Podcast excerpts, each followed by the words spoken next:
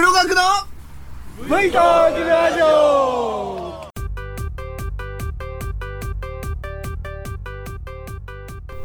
2023のシーズンも阪神のあれという結果に終わりましたけどもこんな阪神今年の巨人との対戦は23戦の現在なんですけどもね5勝17敗1分けということで巨人の阪神戦の年間最低勝率がすでに決定しているそうでございますがそんな負の数字なんですけども実は21年から見てみるとタイガースが2位ジャイアンツが3位タイガースが3位ジャイアンツが4位ということでこれで3年連続して阪神が上位だそうでございます。1950年に2リーグ分立して以来初めての出来事だということですけどもね、まあ、ドラフト1位選手がクリーンアップを占める阪神大したものでございますけどもそれに比べて巨人迷走しておりますけどもね坂本がショートからサードに回ったりしておりますので来年はまた変わってくるかもしれませんけども。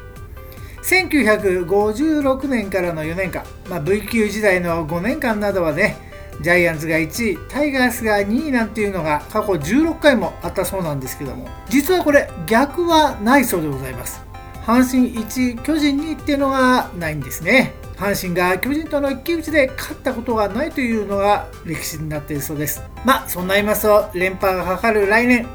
今のチーム状況ならば、まあ、阪神の1位はそれなりに期待が持てます。巨人がどれだけ底上げをしてくるか楽しみなところなんですけどもね。岡田監督曰く唯一采配野球が楽しめるのが1学年下の原監督ということです。阪神ファンにしてみたらタイガース1巨人が2位というのが留飲を下げる一番いいパターンなのかもしれませんけどもどうなありますやら。もっともその前に大阪シリーズをなんとか阪神も勝てるといいですね。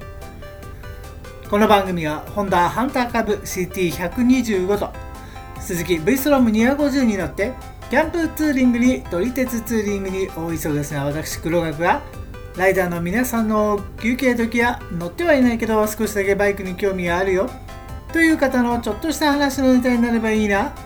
と思ってお話しさせていただく。バイク系独り言ポッドキャスト番組です。さて第268回のお話は？旅バイク祭り2023に行けなかったのでその代わりに秋キャンプに行ってきたよ。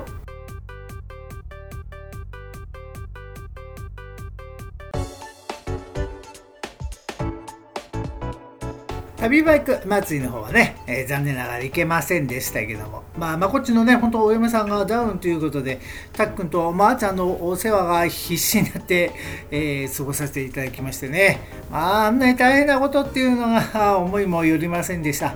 特にね、女の子、小さい女の子なんでね、夜になるとね、えー、急にママなんて泣き出しちゃうもんですから、どうなるかと思ったりいたしましたしね、お風呂も3人で入ったんですけども、なんせね、男の子はお風呂入れたことあるけど、女の子お風呂で入れたことないんでね、頭洗うのも大変でございましたけども、もう一回泊まりに来てくれるか、この辺は自信がないところなんですが、そんなことで、えー、キャンプね、せっかく準備したんですけども、行けなくなってしまったということで、で次のキャンプいつかなって言いますとね9月の終わりにこうちゃんとふもとっぱらへ行くはずだったんですけどやっぱりこうなんつうんでしょううずうずうずうずしちゃうわけですよね。まあ旅バイク祭りのああいうタイムラインを見ていたり X 旧 Twitter の方でねいろんな方のキャンプのを見ていますと自分でもこう行きたいな行きたいなとなってしまいました。ということでね、えいこちゃんの方にはね、お願いをして3連休の初めっていうことになったんですけど、そうなると今度問題になるのはキャンプ場。とてもとてもね、そんな3連休、秋の3連休です。皆さん考えてることは同じです。そんな時にね、今予約をしないと入れないのは当たり前じゃないですか。まあ、新度キャンプ場とか予約なしで入れますけども、そうなると早く行かなきゃいけない。非番なんでね、とてもとてもそれは無理だということで、そうなるとやっぱり、最後の頼みの常は久保キャンプ場ということとなったんです。ザキネの方にお電話したところね満員だけどまあなんとかなるわよということで急遽予約を受けていただきましたので助かりましたけど。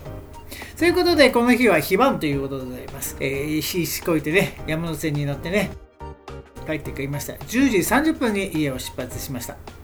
今回はデイトナのドームテントとコットでございますね。使ったのはねこの辺はもうすっかり旅バイク祭りの準備のまんまということでございます。これがいけなかったんですね。実はこの旅バイク祭りの準備のまんまっていうのがあ後で出てくるんですが。ハンターカブでねドームテントとコットをくくってあとスーリングシートバック2をね巨大な荷台の隅っこに取り付けていきましたけども。なんとなくパッと思ったんですけどテントとコットもなんかバッグに入るような感じもしたんですけどもね。まあその辺はこの後買い出しもあるということで無理はしなかったんですけど。まあ、そうやって進んでいきます。土曜日ということでね、TBS ラジオのナイツのね、番組を聞きながら行ったんですけども、ラジオでは中央高速大渋滞の案内でございます。藤田パーキングから50数キロなんて言ってましたけど、とんでもないですよね、50数キロ。だから調布の方まで来ちゃってたわけですもんね。まあこうやって考えてみると高速中央高速ねなんとかなんないんでしょうかっていう気がいたしますが道を広げておりますけどもね広がるのはいつになりますやらっていう感じでございます。まあ私の場合はハンターカブで下道を行くんでねまあ渋滞はないだろうなと思っていたんですがあ甘かった。下道も大混雑です。まあ、もっともですね、遊びに行く車だけじゃなくてね、普通の配送のトラックなんかもあって、意外にねあやっぱり働いてる方も多いんだななんていうようなイメージでございました。道の方はねいつもの通り矢野口稲城長沼南多摩から成績桜川丘へ入り野苑街道で八王子までと突っ飛んでいきましたけども。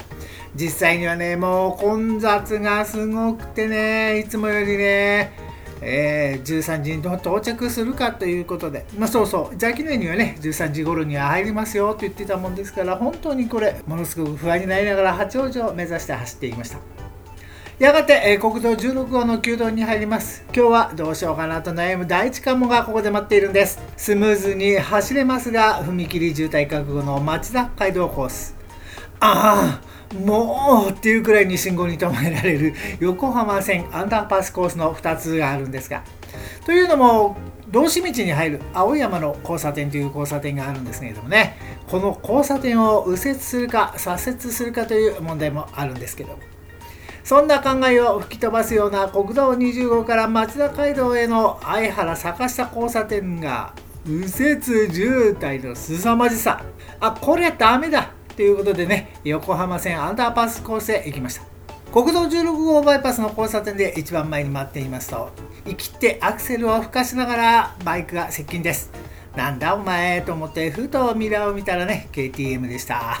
KTM なんていいバイクなのにねないものな煽ってね、えー、反対側車線出て一番前まで来なくてもいいのに。しかも私一番前白線のねポイント待ってたのでそれより前にわざわざ出るんですからどうなんでしょうねっていう感じですが。まあ関わりたくないんでよいしょよいしょと左側によってお先にどうぞとしましたけど。青信号でバギューンと出ていきましたけどもね、KTM さん。はい、角から出てくる救急車の階層に前を塞がれて、えー、結構イライラされていました。後ろから見ていてもすぐ分かりましたよ。薬のクリエイトがある交差点で救急車と KTM さんは黒豚別方面にあの KTM はきっと無理に追い越すんだろうななんて思いながらも先ほども言いましたがあーんもうっていうぐらいの赤信号の連続でえー、がげんなりといたしましたけどもね、私の方も。金中バスの車庫のがある交差点を右折して県道515に入りますと、こちらもまた渋滞でございます。予想通りなんですがね。はい。まあ、1車線なんでね、やむを得ないところなんですが。で、新小倉橋からは2車線となっていますが、上り急勾配で結構ハンター株も青色と息でございます。高速のね、相模原のインターチェンジのところは、あそこは本当にすごい上り坂なんですよ。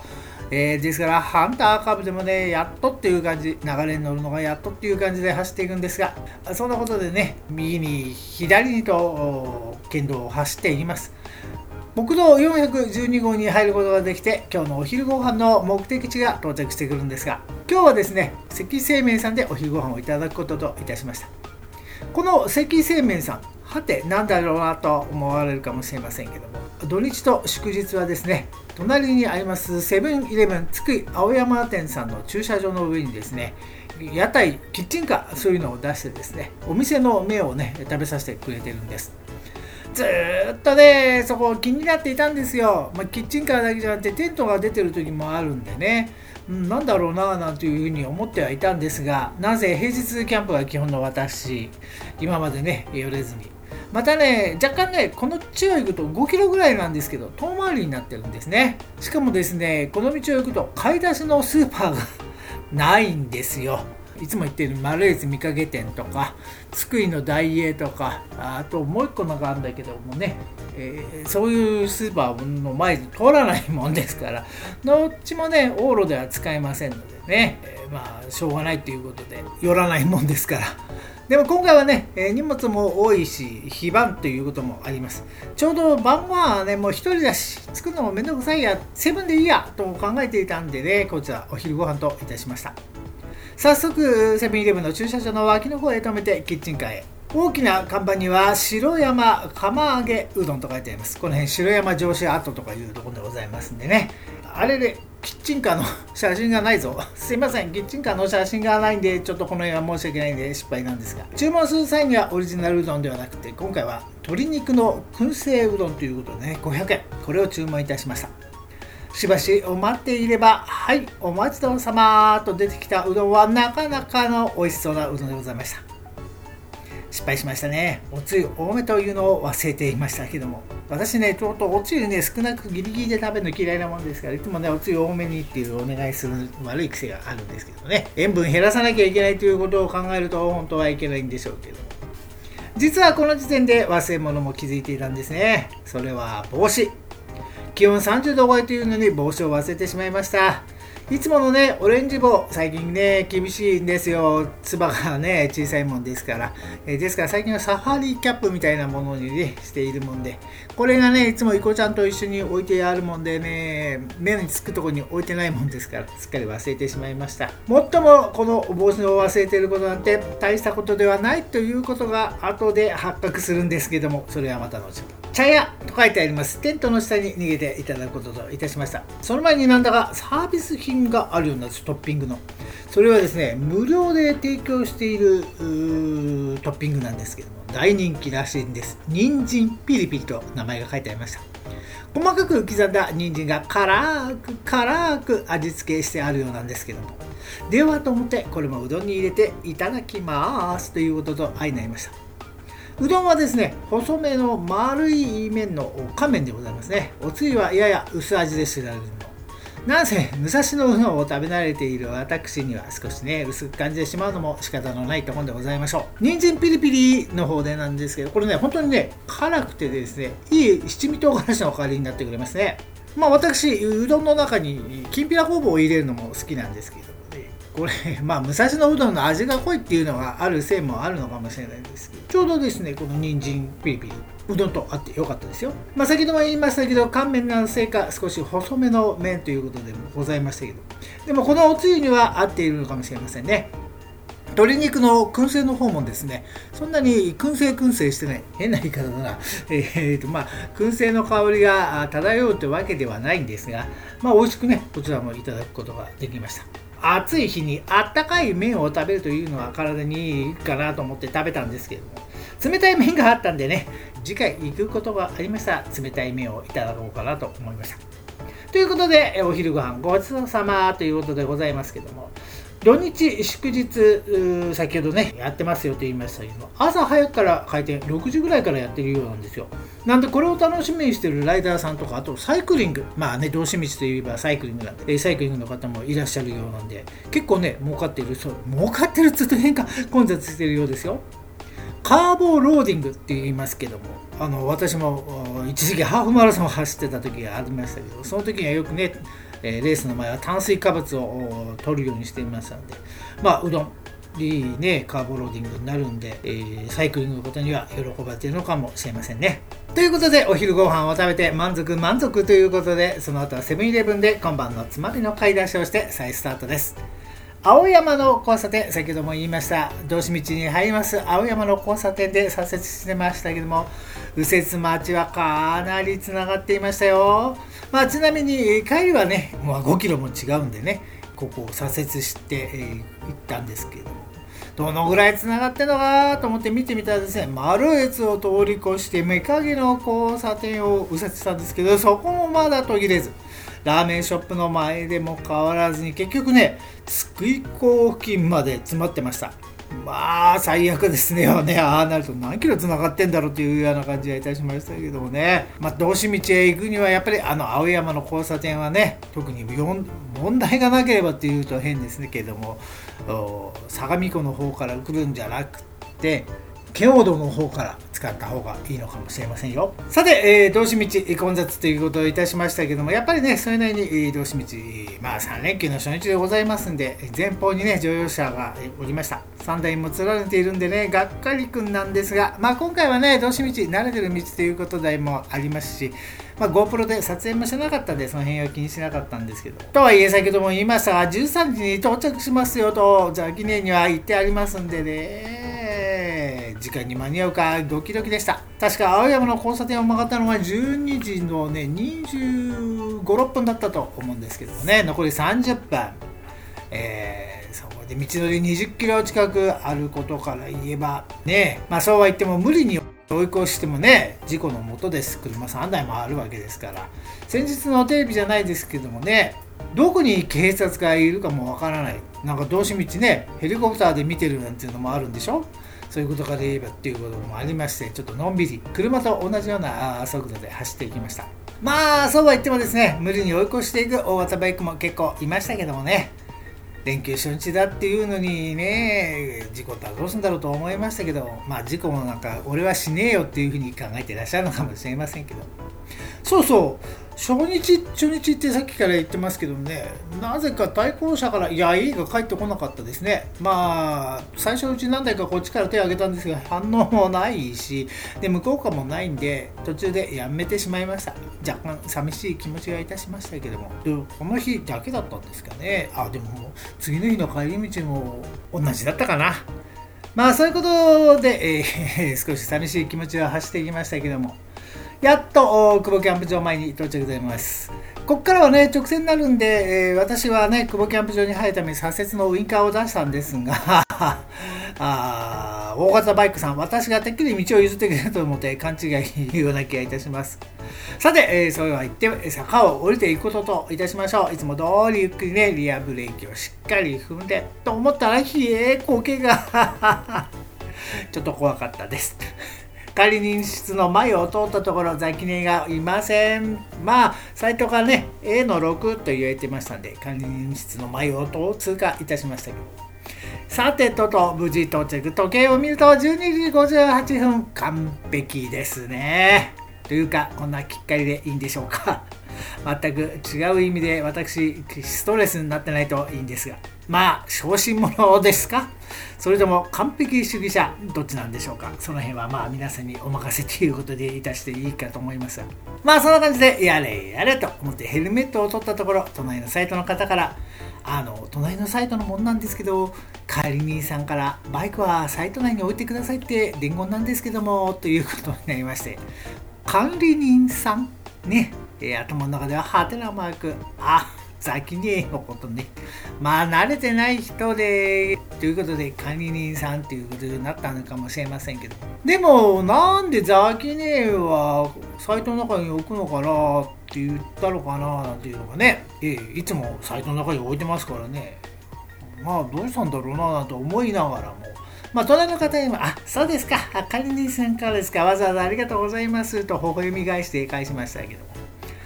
まあ、これ後で分かったんですけどもかなり経ってからです。相模からね大型バイク3台の方がいらっしゃいましてね、えー、炊事場脇のところのとこにあの運動会の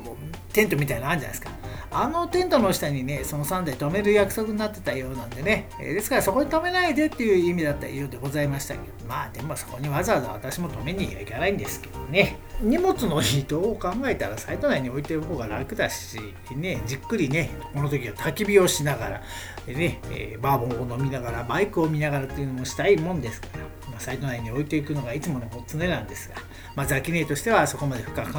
えたのかもしれませんけど。いよいよテントを建てることと相なりますが、デイトナのテントにコットを入れるっていうのは実は初めてでございますんでね、えー、これうまくいくかなっていうことは考えてます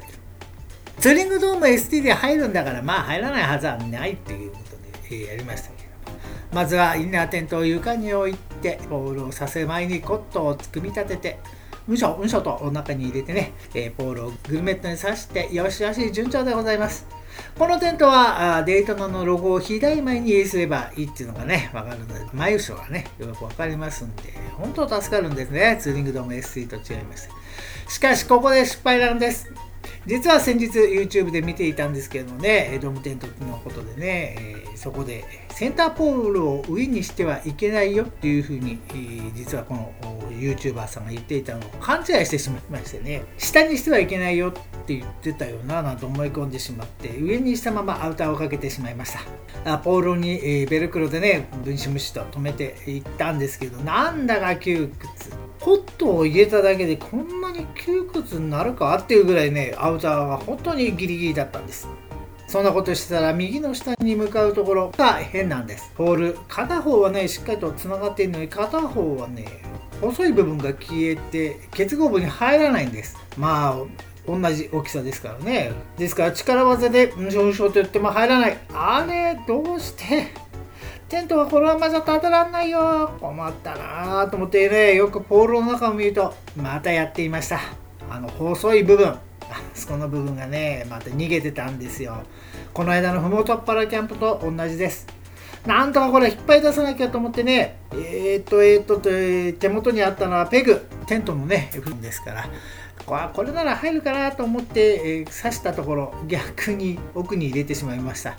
まさしく、オーマイガーっていうような感じでしたけど、えー、マジかっていう感じでございます。近くに針金はないし、ね、ザキネはいないから何か部品を借りるってわけにもいかないんでね。と思って、しょうがないっつって、まあ、出ないだろうなと思いながらも、ポールを思い切ってヒュイヒュイとあの体温計をね、温度を下げるように昔やりましたけど、今そんなことやらないから知らないか今の人たちは、えー、一生懸命フーフーって言ってみたんですけど、やっぱり表には出てこない。まあちょっとは戻ったんです。はあ、弱ったぞこれと思ったところ救いの神。そう今回も実はね田中さんのシートバック2なんです。あのふもとっぱら再びなんです。え何があって、えー、左の小さいスペースのところを開けるとそうそこには黒学くん仕方ないなパッパラパッパッパーン。ハサミ登場。そうなんです。今回もハサミがあったのを思い出したんでね、ハサミで取り出すことができました。全くやれやれでございました。しかし、暑いんです。猛暑ですよね。テント立てただけでも大汗。まあ、やれやれということで、ズボンも半ズボンに履き替え、靴も履き替えて、目指せ同志川ズボンでございます。はあ、生き返る。いう感じで、えー、しばしクールダウンをさせていただきました。この後は持参したビールで乾杯。はあ最高っていう感じでございました。ちょっと昼寝をしましょうということでコットに横になればものの数秒での爆睡です。肥満って怖いですね。2時間ぐらい寝たんですかね。すっきり余韻も収めてしまいました。久保キャンプ場といえばのウェルカム生ビールをいただきに坂の上の仮に室まで行くんですがザギネは買い出しに行ってるっていうことで夜遅くまでいないというのは仕方ないところだったんですがそんなことで、えー、生ビールをもらってきて椅子に座ってです。今日のおやつはですねこの間は大判焼き今川焼きか、えー、にいたしましたけども今回は冷凍焼き芋っていうものを見つけましてね。これも自然解凍 OK だっていうことなんでどんなもんかなということでねべてみましたけども焼き芋で生ビール。まあ甘党なんでこの辺の組み合わせについては おいおいかもしれませんけどね。えー、やっぱりうまかったですね。焼き芋もね冷凍がほら自然解凍だから冷たい。んで生ビールも冷たいじゃないですか。外はね猛暑で。えー、これがいい組み合わせになりました。本当に。まあ、焼き芋ハグハグ、ビールグイグイっていうような感じでございましたけどもね。まあ、この辺については 賛否両論かもしれませんけども、まあ、甘党なんで許していただければと思います。まあそんなことでね飲みながらも待てよと思って万が一ということで蚊取り線香をつけようということになりましてね蚊取り線香着火の準備さてと準備するんですが着火マンが見つかりません頭の中ではハテナマークあれどうしたんだ？っていう感じです。だって旅バイク祭りに行く準備でねそのままのカバンを持ってきているつもりですから私自身は。それがないんです着火マンあれどうしたかなと思いながらもとりあえずねあの岩谷のジュニアガスバーナーの方で着火いたしました。着火ができたということでそうだ。焚き火もしなきゃと思いましてね。やっぱキャンプといったらこれは焚き火ですよね。焚き火台よと思って焚き火台を出すもののあれ？やっぱりここにもチャッカマンがないよ。いや待てよ。とごそごそするとするものも実はナイフも斧もないんです。手付けは着火剤すらありません。あるのは焚き火台と防火シートに火ばさみだけです。やっちまいました。本当にねすっかり忘れてしまいました。残念ですね。まあ暑いのでね焚き火はもういいかと思いつつも大失敗でした。一体どういうことだったんでしょうかね。えー、ナイフと斧ね。まあ、イコちゃんとのファミキャン用とソロキャンプ用に分けた方がいいのかもしれませんね。こうなってくるとまたお金かかりそうですね。セカンドストリートにモーラナイフでもあるのかな？でもモーラナイフね、アマゾンで買った方が安いかもしれないですね。はい、この後お決まりのビールを飲もうかと思ったんですけど、なかなかお腹の方が減らない。まあ、焼き芋2本も食っちゃえばね。まあ、あとヘルシア茶を飲んだりしていろいろしてたんで、ビールはちょっと休憩ということでいたしましたアサヒの黒生には手をつける気がしなくってね、まあもったいないことをしましたが、家で飲むことと相成りましたけど。 BE-PAL のおまけについてたブービーバードのスキットル今回持ってきましたよ。えあれそんなに入らないんでね。まあこのぐらいで晩ご飯の前でいいかなと思って切り替えましたけど。実は開け口がちょっと硬くてやりづらいっていうのが分かりました。まあおまけですから仕方ないですね。のんびりとした後ですね。晩ご飯といたしましょうか。と思っていろいろ探すんですが実はカトラリーがありません。包丁もありません。ありゃりゃりゃりゃこっちでも忘れ物かということでございます。セブンイレブンの方で割り箸をもらってきたのが良かったんで、なんとかなりましたけども。しかもこの時、ゴミ袋もないことは発覚。もう最悪でございます。まあ、最終的にはね、バッグの下の方にあったんでね、なお逃れましたけども。いやー、この時気持ちはちょっと落ち着かない晩ご飯でございました。まあ、晩ご飯、今回は本当に手抜きセブンイレブンで買い出しました。7チキと揚げ鶏という鶏2種類。実はこれ7チキ2個で、えー、100円引きだったのかな？なんかそんなセールをやってたんですよ。で揚げ鶏2個でもやっぱり100円引きで値段一緒。でじゃあ7チキと揚げ鶏のセットも一緒ということでね、えー、ということでじゃあ味を変えてということで2つにしたんですけどもね。あと秋田のおじさんから頂いてきた枝豆とセブンイレブンの熟成ハンバーグということで、えー、3種類あったんですけど。まあこんなもんで十分なもんですよね。問題はハンバーグなんですよ。こっちは湯煎で8分って書いてあったんですね。うん。湯煎で8分かと思ってお湯沸かさなきゃなーなんて思っていたんですが、えー、なぜか封を開けてクッカーの中へ 入れちゃったんですよ。あれ？ともう入れてから気づいてた。もうこの後ダメですよね。えー、弱火でね非常に弱火でこう温めたんですけどもはいソースが焦げちゃう足りないくなっちゃいますんでねハンバーグの方は湯煎はしなきゃ ダメですよね。ハンバーグですかこれは大失敗でございました。まあ気づいてはいなかったんですけどやっぱり酔っ払っていて 思考回路が鈍くなっていたのかもしれませんね。判断ミスで、ございました。大してうまくもないハンバーグになってしまいました。まあ自分のせいですけれども。無理やり食べてそこでクッカーを洗ってきましたけども。だんだん暗くなってきましたのでそろそろランタンに電池を入れなきゃなーっていうことで始めたんですけども。実はランタンプラスとマイナスの入れ方はよくわからない。入ってないんですよね綺麗に。しかも電池のパワーがないせいか暗いんです。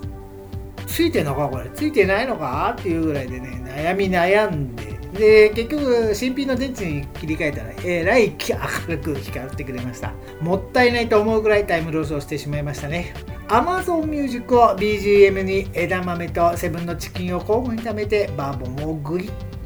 凍らせて持ってきた水、えー、保冷剤代わりに持ってきた水も程よく溶けて美味しい。一旦沸かした水をですね凍らすと溶けづらいということで NHK の「朝市という番組で放送していたんです。が本当その通りでねなかなかですね、えー、溶けづらいものですから。夕方になるとね1リットルが凍らせて半分ぐらいまだ凍ったの凍ったままなんでね、えー、そうするとこうチェイサー代わりに冷たくて美味しいですよ。まあそんなことでねウイスキーをいただきながら飲んで、え、っていうことで隣の方の焚き火を見ながらバーボンとチキンで乾杯。ね。あんまりよろしくないですけども。おいおいっていうような感じですけども。そうそう先ほど言いましたけどもね大型バイクで来られた3人さんは私の一段下のサイトの方で、楽しく炭火を囲んでいらっしゃいました。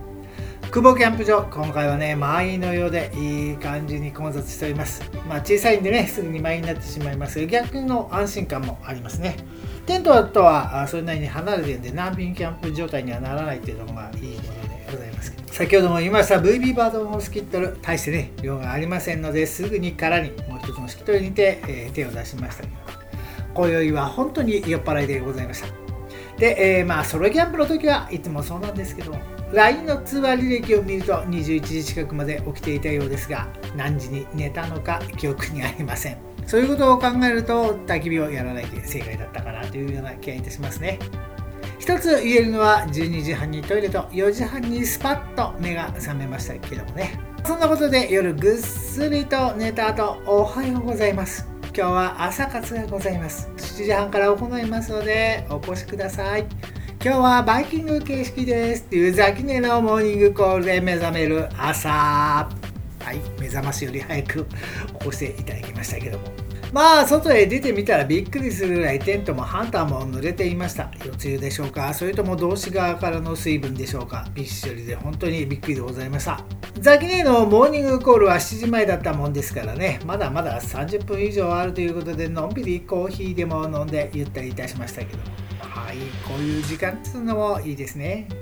顔を洗ってからさてということで朝活に向かいました。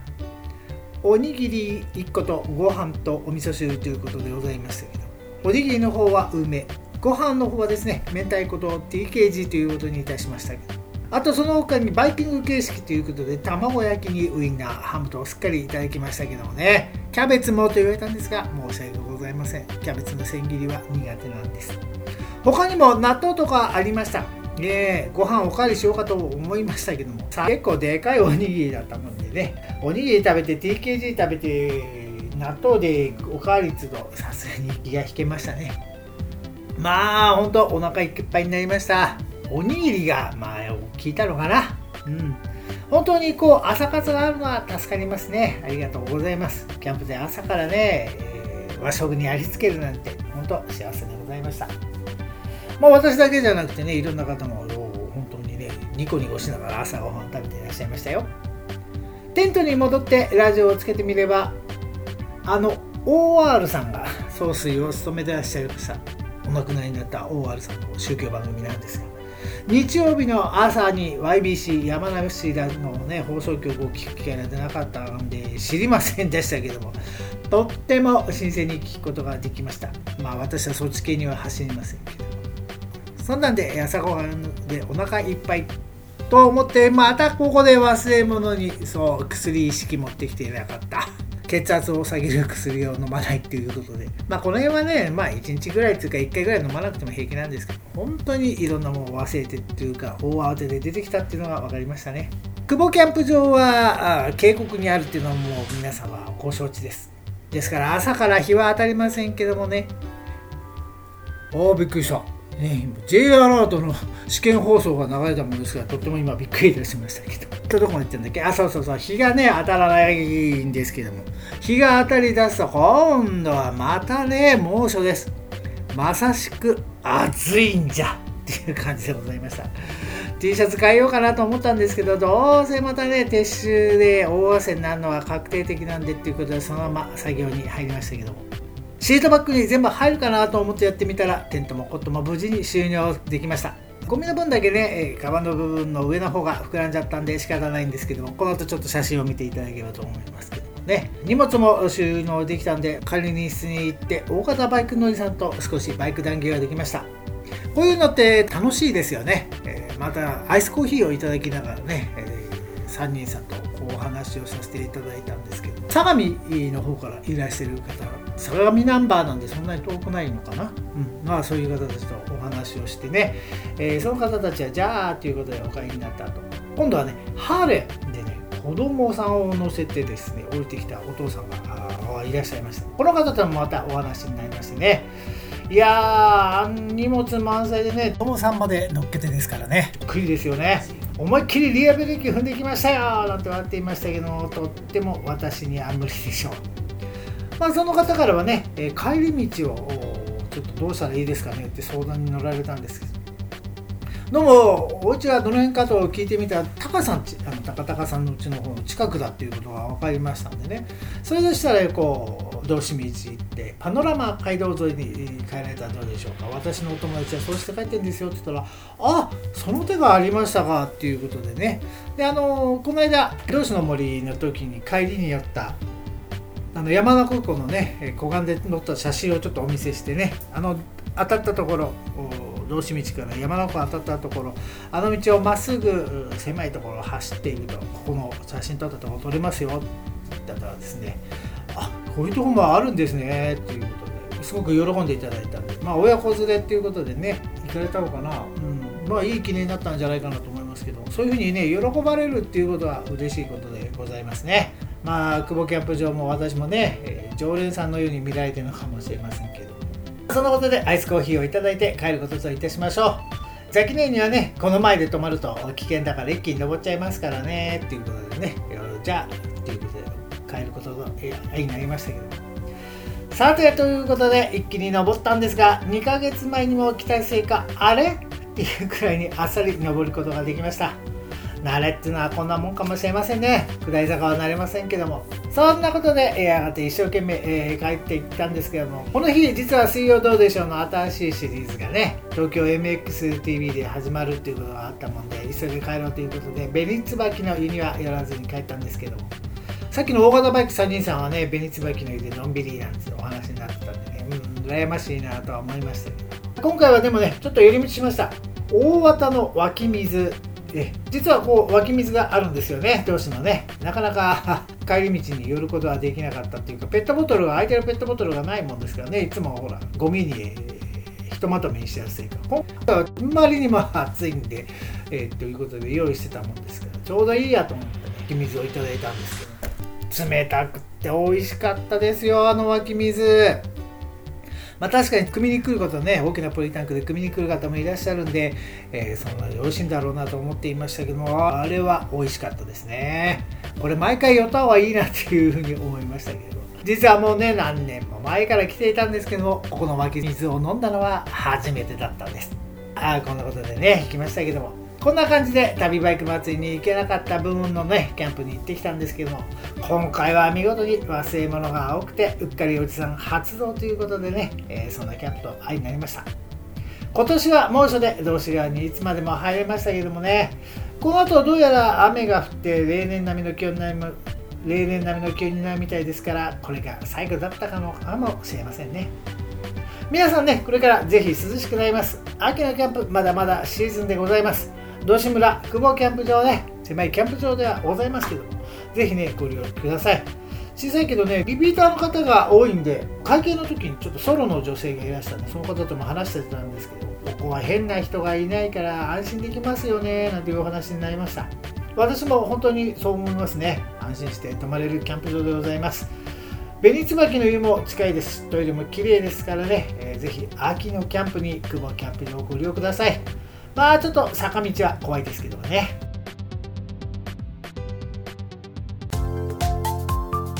さて第268回の収録もそろそろおしまいにしたいと思います。バイク一言ポッドキャスト番組 V トークラジオ。今回の放送はいかがだったでしょうか。今回の配信の写真などは V トークラジオのブログ http コロンスラッシュスラッシュ V ストック 650.c サネットの方にアップしておきますのでぜひこちらもご覧ください。メールお待ちしていますよ。メールのアドレスは v トークラジオアットマーク Gmail.com v t o k u r a d i o g m a i l c o m です。メールフォームはブログの方に付け加えさせていただいていますのでね合わせてご利用ください。また X 旧 Twitter の方でも V トークで検索していただければ青字に V トークのアイコンですぐに分かると思いますのでよろしければフォローの方もお願いいたします。また iTunes レビューもねお待ちしていますよ。では今日も最後までお聴きくださいましてありがとうございました。第268回バイケーひと言ポッドキャスト番組 V トークラジオこれにて終了です。